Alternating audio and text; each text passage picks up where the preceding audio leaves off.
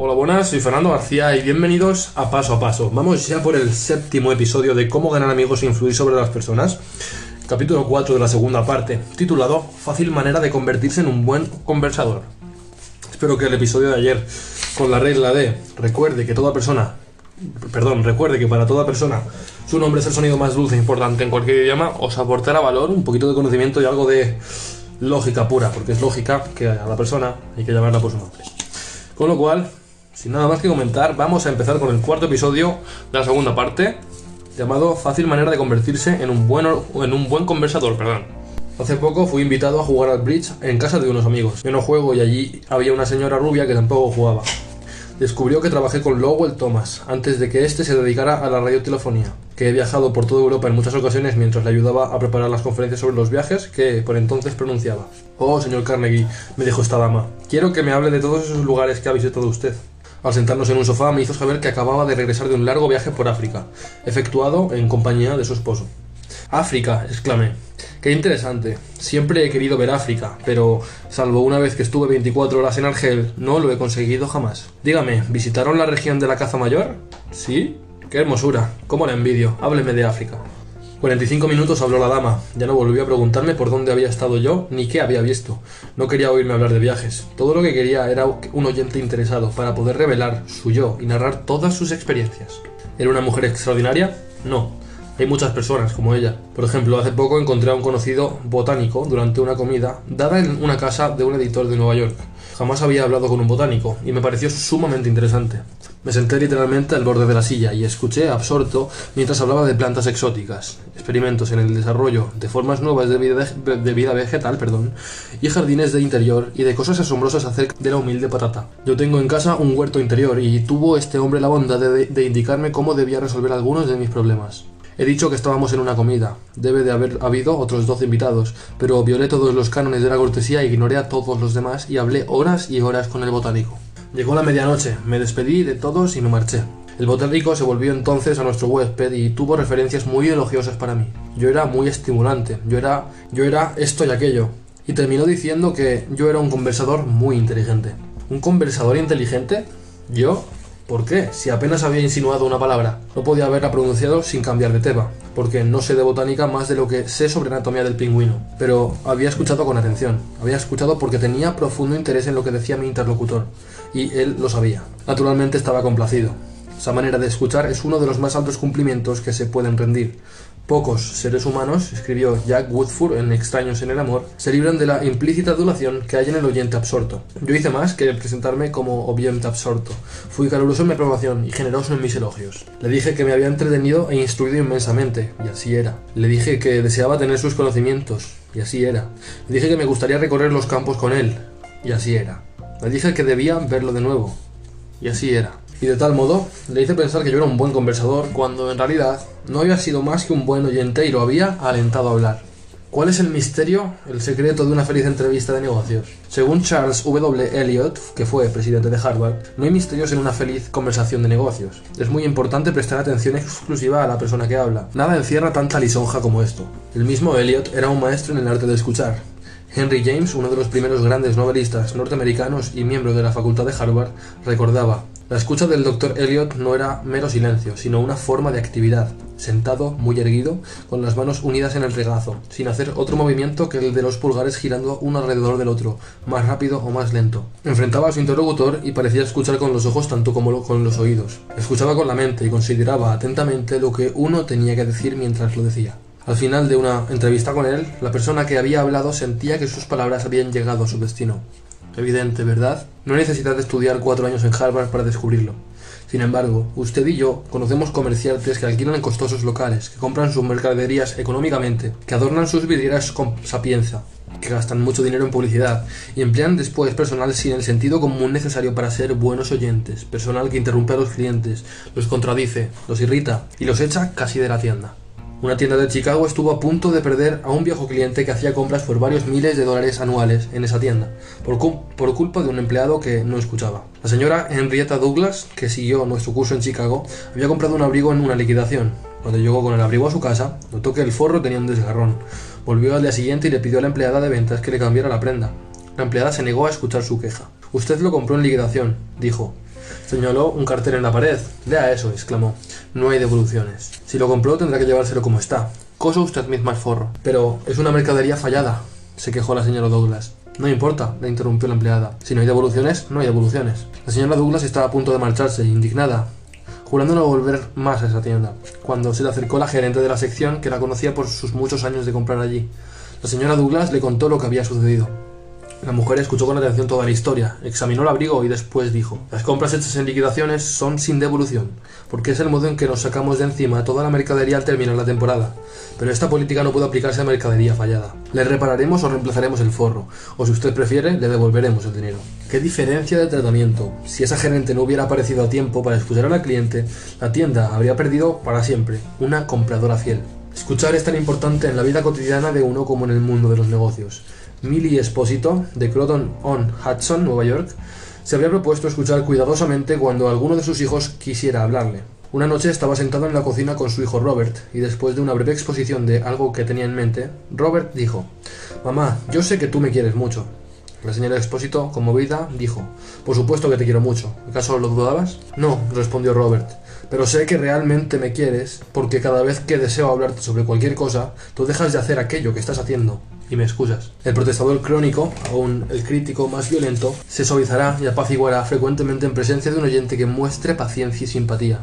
Un oyente que guarde silencio en tanto el iracundo protestador se dilate como una cobra y suelte el veneno de su sistema. Un ejemplo, la compañía telefónica de Nueva York descubrió hace pocos años que tenía que vérselas con un cliente furioso y amigo de maldecir a las telefonías. Y como las maldecía, insultaba, amenazaba de hacer pedazos el teléfono, se negaba a pagar ciertas cuentas que decía eran falsas, escribía cartas a los diarios, formuló quejas numerosas a la Comisión de Servicios Públicos e inició varios juicios contra la compañía. Por fin, uno de los más hábiles francotiradores de la empresa fue enviado a entrevistar al cliente.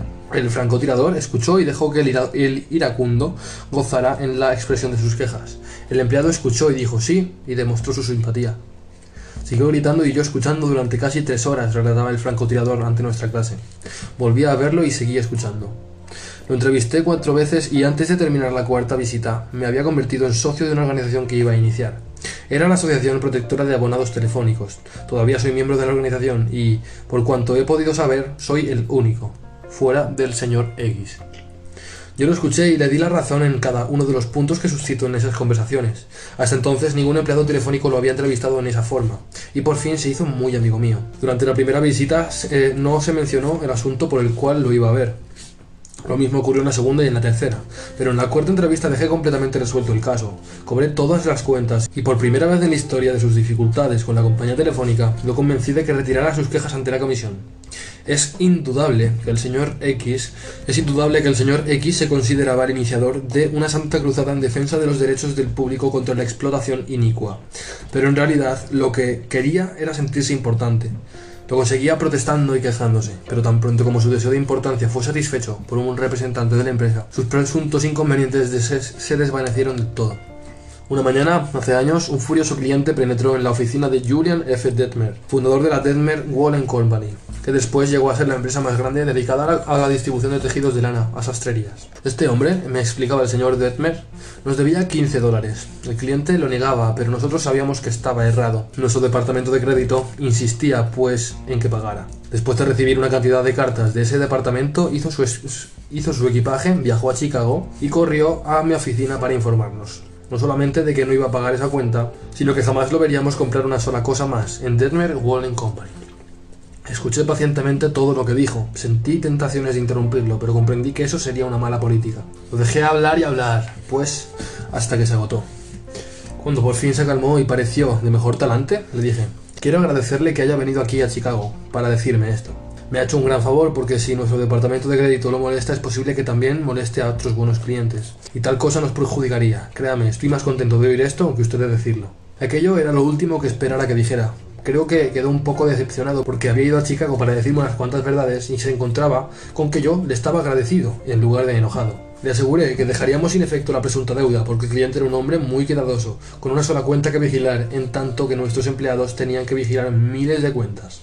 Por lo tanto, era muy probable que él tuviera razón y nosotros nos equivocáramos. Le dije que comprendía exactamente su punto de vista y que, en su lugar, yo habría procedido indudablemente igual que él.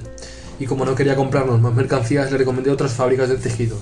En ocasiones anteriores habíamos almorzado juntos cuando iba a Chicago, y esta vez lo invité a almorzar. Aceptó de mala gana, pero cuando volvimos a la oficina nos hizo un pedido mayor que en cualquier ocasión anterior.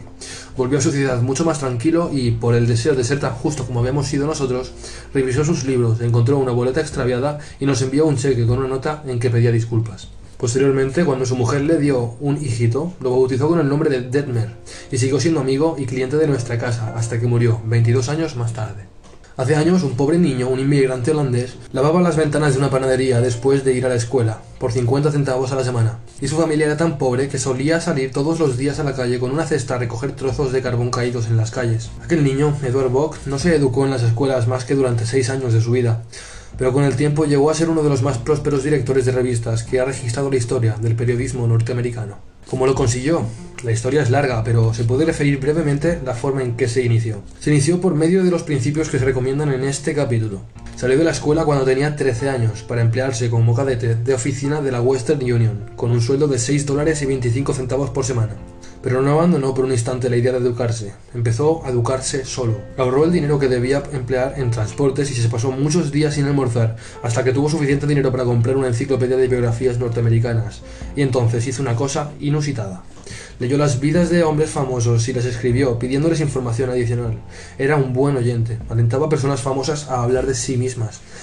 Escribió al general James A. Garfield, que era entonces candidato a presidente, y le preguntó si era cierto que había sido peón de remolque en un canal, y Garfield le respondió.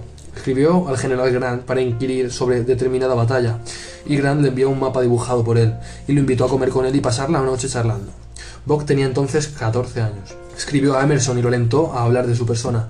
Este mensajero de la Western Union mantenía bien pronto correspondencia con muchas personas famosas del país. Emerson, Philip Brooks, Oliver Wendell Holmes, Longfellow, la señora de Abraham Lincoln, Louisa May Alcott, el general Sherman y Jefferson Davis. No solamente cruzaba cartas con ellas, sino que tan pronto como obtuvo vacaciones visitó a muchas de estas personas y fue recibido como un, web, como un huésped predilecto. Tal experiencia le dio una confianza que fue de valor incalculable para su vida ulterior. Estos hombres y estas mujeres de fama le inculcaron una visión y una ambición que revolucionaron su vida. Y permítaseme repetir que todo esto solo fue posible por la aplicación de los principios que hablamos aquí, en este capítulo.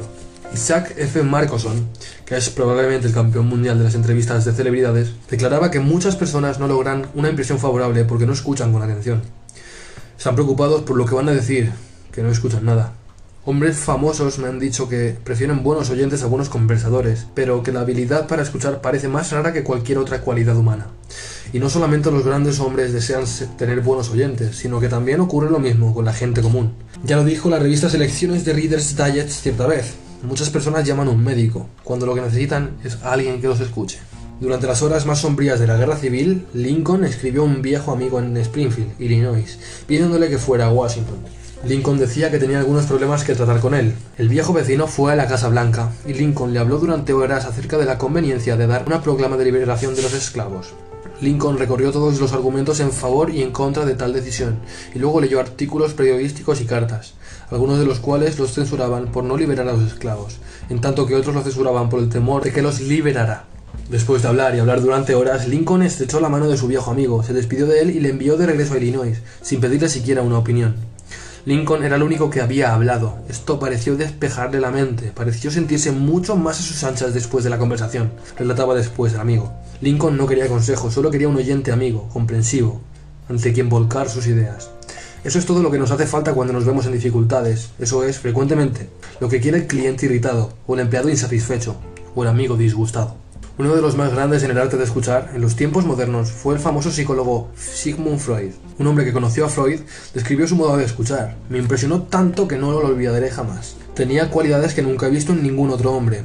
Yo nunca había visto una atención tan concentrada, y no se trataba en absoluto de una mirada penetrante y agresiva. Sus ojos eran cálidos y simpáticos, su voz era grave y bondadosa, gesticulaba poco, pero la atención que me prestó, su captación de lo que yo decía, aun cuando me expresara mal, eran extraordinarias. Es, indescriptible lo que se siente cuando uno es escuchado así. Si quiere usted que la gente lo eluda y se ría de usted apenas le vuelve la espalda y hasta lo desprecie, aquí tiene la receta. Jamás escuche mientras hablen los demás. Hable incesantemente de sí mismo. Si se le ocurre una idea cuando su interlocutor está hablando, no lo deje terminar. No está tan vivo como usted. ¿Por qué ha de perder el tiempo escuchando su estúpida charla? Interrúmpalo en medio de una frase. ¿Conoce usted a alguien que proceda así?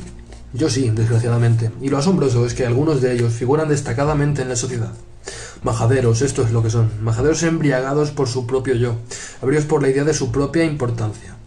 La persona que solo habla de sí solo piensa en sí, y la persona que solo piensa en sí mismo, dice el doctor Nicholas Murray Butler, presidente de la Universidad de Columbia, carece de toda educación. No es educado, dice el doctor Butler, por mucha instrucción que tenga. De manera que si aspira usted a ser un buen conversador, sea un oyente atento. Para ser interesante hay que interesarse. Pregunte cosas que su interlocutor se complacerá en responder. Aliéntelo a hablar de sí mismo y de sus experiencias.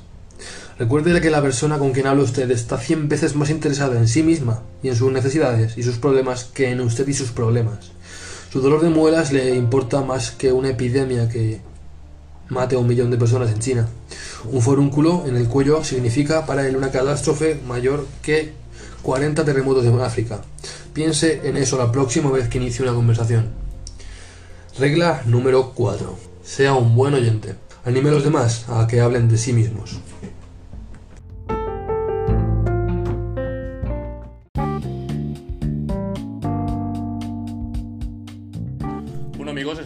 Aportado valores este episodio y sin nada más que decir un saludo de vuestro colega Fernando y nos vemos en el siguiente episodio.